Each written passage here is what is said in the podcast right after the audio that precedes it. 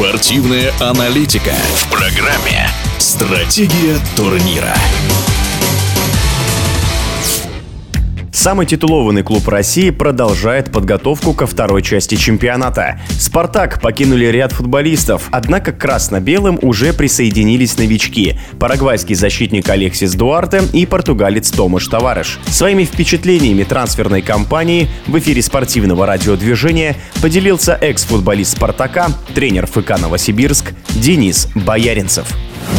Ну, я думаю, трансферную кампанию «Спартака» можно будет оценить только в весенней части чемпионата, потому что не всегда легионеры, которые приезжают из-за рубежа, не всегда попадают в нашу действительность. То, что они себя проявят или нет, 50 на 50. Поэтому, думаю, какие-то оценки можно давать, наверное, все-таки весной только. То, что касается новичков «Спартака», для, может быть, внутреннего чемпионата России, для команд там нижней пятерки, может быть, да, эти новички, может быть, и достойно проявят себя. Но мне кажется, в борьбе за чемпионство с «Зенитом» там там, с ЦСКА, не знаю. Не думаю, что эти игроки смогут проявить себя в борьбе там за первую строчку. Ну, мне так кажется. Опять же, хочется вернуться к тому, что, наверное, все-таки э, можно поискать какой-то внутренний свой ресурс на данном этапе, потому что нет там каких-то еврокубках, еще что-то. Наверное, все-таки нужно давать шанс своим российским игрокам, наверное, воспитанникам все-таки. Но опять приглашать легионеров не какого-то такого топового уровня, мне кажется, для решения больших задач вряд ли эти игроки помогут помощники. Так, да, они достаточно хорошего уровня для чемпионата России, но в целом, ну, мне кажется, не для каких-то больших задач.